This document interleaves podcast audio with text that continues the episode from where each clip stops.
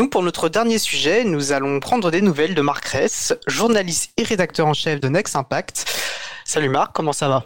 Eh bien, salut Étienne, bah, ça va très très bien, euh, même si la situation est évidemment un peu bizarre actuellement, euh, mais ça va très bien, merci.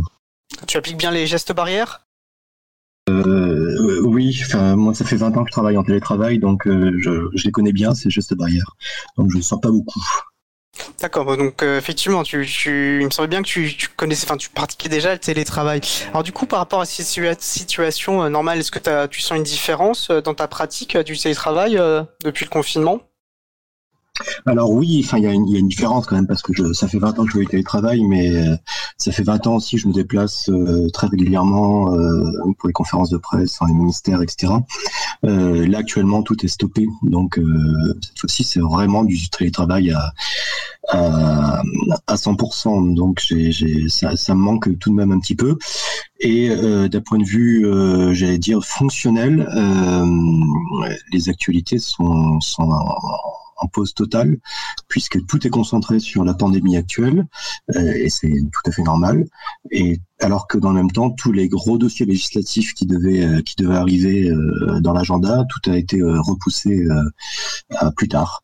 voilà, donc c'est un changement complètement de braquet. J'ai dû j'ai dû revoir tout, tout, tout mon agenda pour m'adapter à flux tendu aux, conditions actuelles.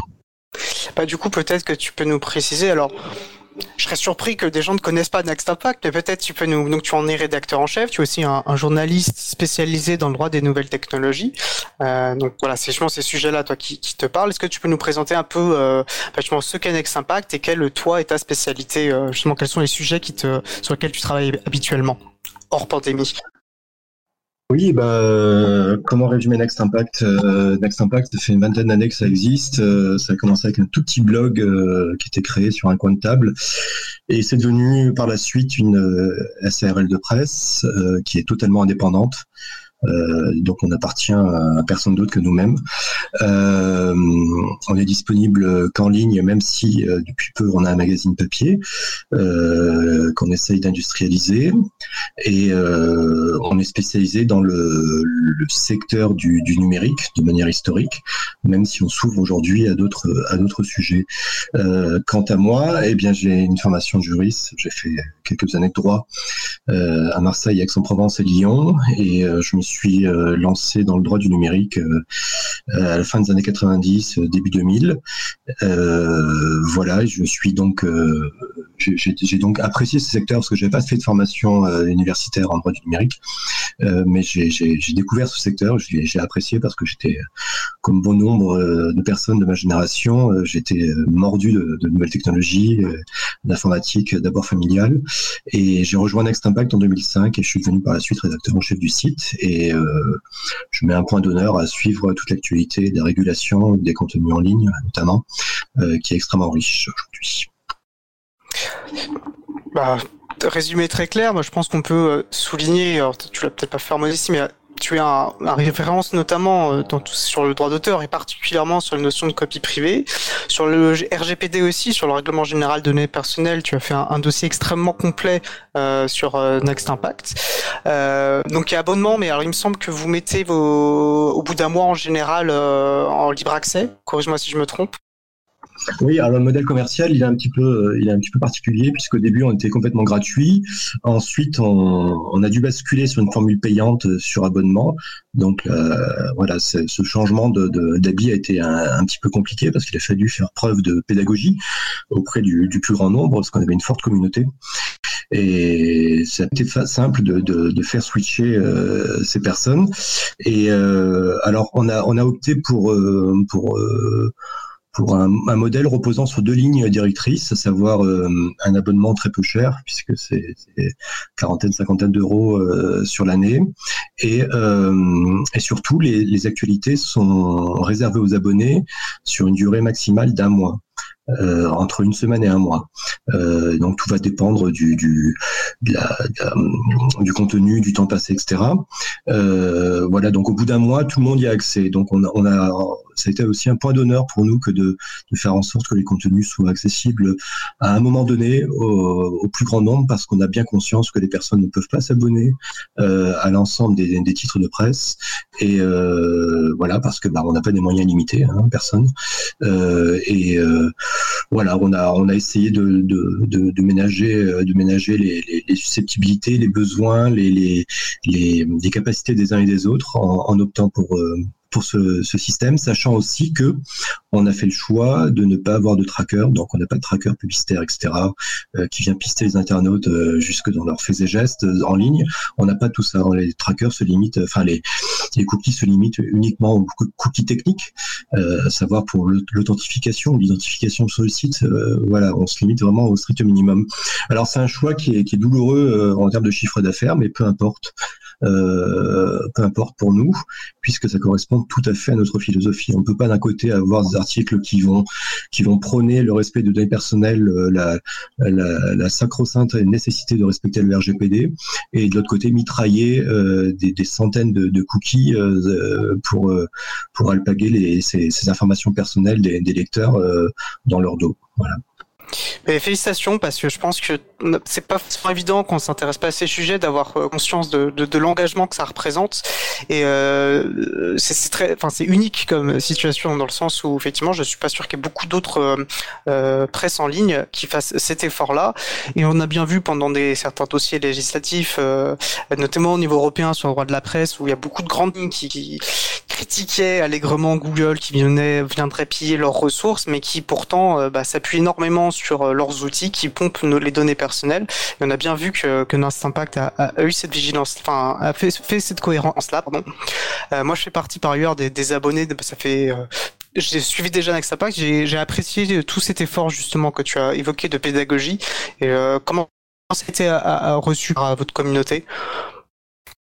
Il me semble bah, bien, mais euh, oui, oui, bien. après, il y a eu des personnes qui ont râlé euh, de manière euh, sans doute très légitime, hein, parce que quand on est habitué à un environnement bah, qui repose sur la gratuité, bah, c'est difficile que de, changer de, de, de, régime comme ça, d'environnement. C'est vraiment pas simple. Donc moi, je, je on avait entendu ces, ces critiques. Hein. C'est pour ça qu'on a, on a vraiment essayé de ménager vraiment les, les, les, différents intérêts en présence. On a essayé de choisir quelque chose de d'équilibré, de, je pense, euh, maintenant. Et effectivement, c'est une, une solution qui est, qui est unique hein, euh, entre ces articles qui sont libérés euh, au bout d'un certain temps, l'absence de, de, tracker, un abonnement qui est, qui est à tarif relativement raisonnable. Je dis bien relativement parce que je, je sais que pour certaines personnes, 50 euros, même sur l'année, c'est une somme qui est pas neutre.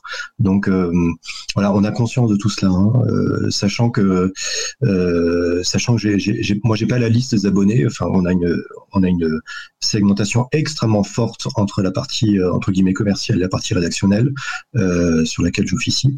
Euh, mais on a des grands comptes, etc. Je sais que voilà, j'ai, j'ai eu écho, mais peu importe, peu importe, on reste sur ce, ce schéma-là pour l'instant et on essaie de tenir ainsi.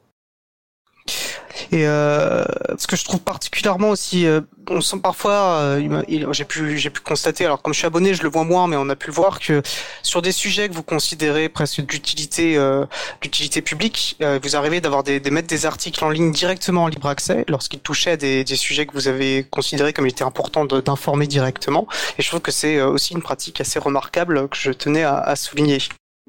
Oui, on, le fait parfois, effectivement, quand il y a des articles qui sont d'importance, euh, euh, d'impérieuse importance, les actualités sont diffusées directement, euh, ou alors elles sont, elles sont mises en libre accès durant une période déterminée de 24 heures.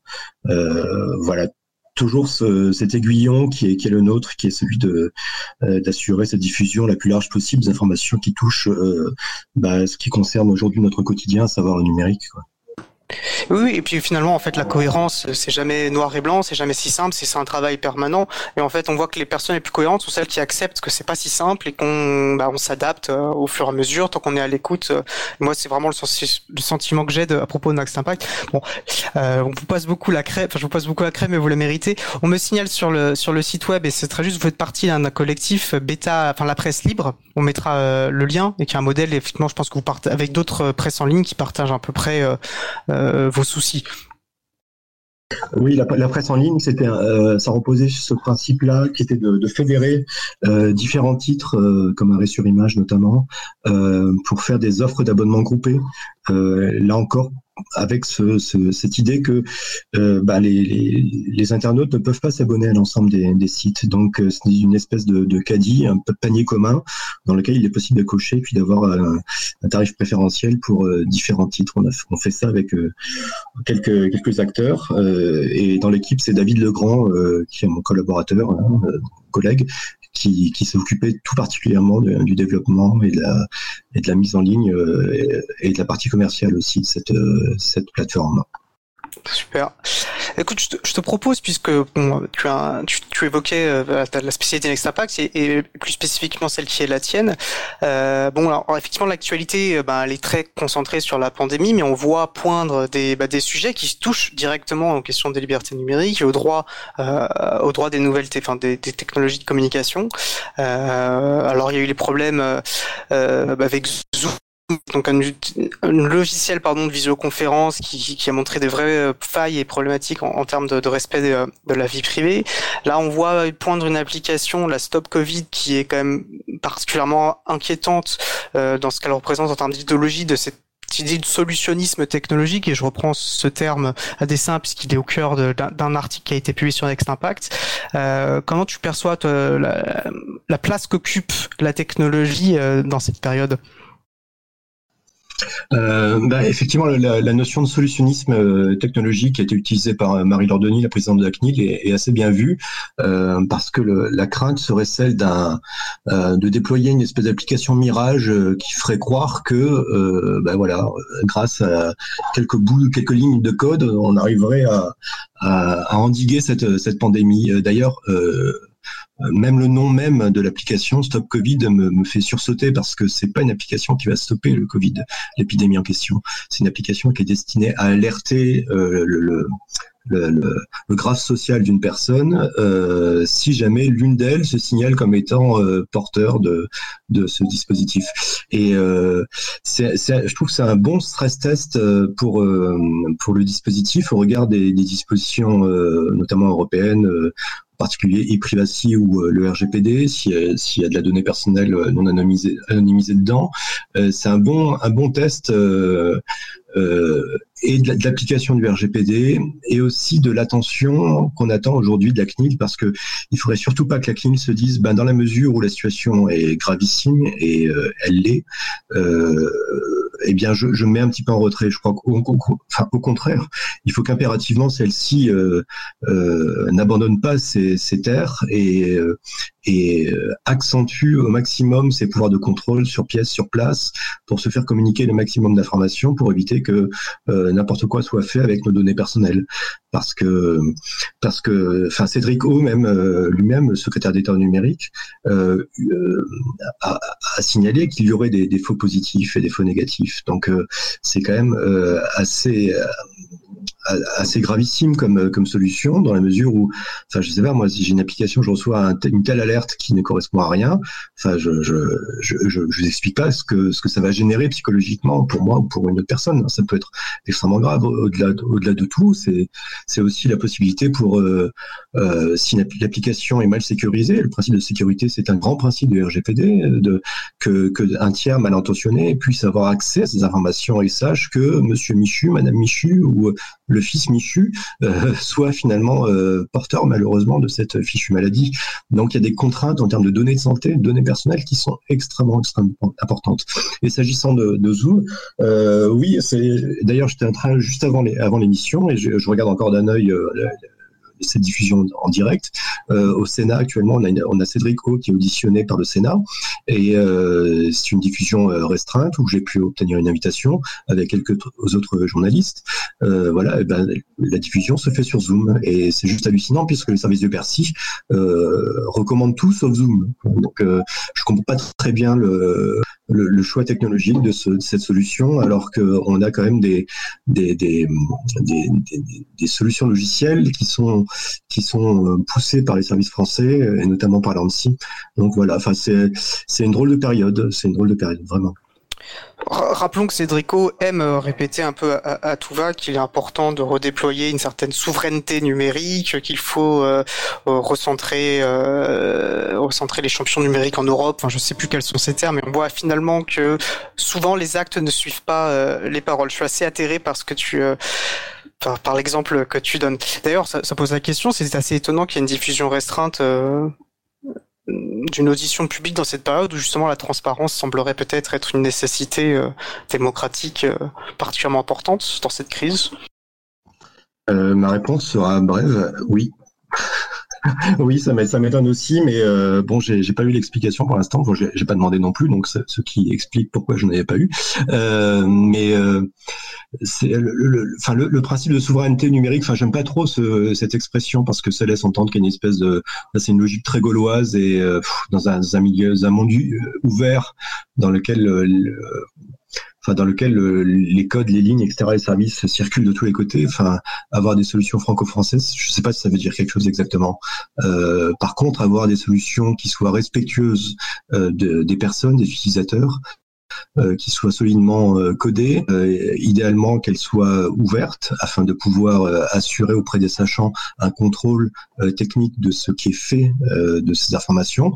Ça me semble là le, vraiment le strict minimum pour pour assurer bah, un respect, tout simplement un respect. Quoi. Donc euh, la notion de souveraineté, euh, souveraineté numérique, elle, elle a un relan un petit peu, euh, un petit peu gaulois et puis est très économique et ça n'a vraiment pas de sens aujourd'hui dans un univers ouvert. Je ne peux qu'être d'accord. Après, il s'agit de définir de souveraineté, mais on voit bien ce que ça peut tout de suite véhiculer comme euh, comme idéologie. Et je peux qu'être d'accord avec tout ce que tu dis. Moi, j'aime bien quand je taquine sur euh, Twitter, notamment Cédrico, enfin le, le troller, c'est de dire qu'en fait, on n'a pas besoin de champions, on veut pas de champions, on veut des chatons. Euh, voilà, ces services un petit peu décentralisés, respectueux des utilisateurs. On sait comment ça fonctionne, basé sur usage libre, etc. Alors, puisqu'on parlait de télétravail, pour revenir finalement aussi sur la situation actuelle, est-ce que euh, voilà, il y a des personnes pour qui le télétravail n'est pas du tout inné? Alors, on peut qu'imaginer quel point ça peut être difficile euh, dans la période. Est-ce que tu as des, outils euh, à recommander? Et puis notamment sur la question de la veille, parce qu'on sait très bien qu'en termes bah, pour les journalistes, la veille est très importante. Est-ce que tu as des recommandations à faire pour les personnes qui nous écoutent? Alors sur euh, sur les méthodes euh, télétravail. Alors moi donc ça fait 20 ans que je fais du télétravail et je suis passé par tous les stades. Euh, C'est-à-dire qu'au début je trouvais ça assez sympa, d'autant plus que j'étais payé euh, sur un autre titre à la pige. Donc voilà. Mais en fait c'était un gros piège parce que finalement on travaille tout le temps. je travaillais tout le temps, jour nuit. Enfin c'était j'avais une vie complètement décousue et c'est quelque chose qui peut être psychologiquement extrêmement douloureux au sens médical du terme, c'est-à-dire euh, burn-out, etc. Donc c'est vraiment euh, un, faux confort que de se dire bah, je vais pouvoir télétravailler, télétravailler en pantoufle, ça marche pas comme ça. Euh, sur les, les, les, grosses astuces, euh, bah, moi ce que je fais, alors j'ai une espèce de rite euh, quotidien, donc euh, je vais rentrer dans les détails très personnels, mais en fait je fais comme si je partais à l'extérieur en bureau sur Paris ou ailleurs J'habite même pas Paris, hein. mais euh, je fais comme si je partais. Donc euh, voilà, je me prépare, euh, je m'apprête. Mais au moment de prendre mon moyen de transport, eh ben je m'arrête, je vais de mon bureau et je m'impose aussi. D'ailleurs, j'ai des, horaires qui sont imposés par mon contrat de travail, mais j'ai des horaires qui sont très stricts et je fais en sorte de les respecter religieusement, sauf évidemment s'il y a urgence ou s'il y a, si la formation prime. Donc je, je fais en sorte de respecter ces éléments-là et je m'accorde des moments de pause. Je respecte l'heure repas, je fais en sorte d'éviter d'être connecté H24, même si en pratique c'est ça un peu délicat. Et euh, euh, voilà, quelle autre astuce à donner? Euh, Avoir un chat, c'est pas c'est pas mal. Avoir un chat, c'est pas mal. C'est un animal de compagnie très agréable, mais ça tout le monde peut pas le faire. Qu'est-ce que je peux donner encore? Euh, Ouais, surtout essayer de sortir.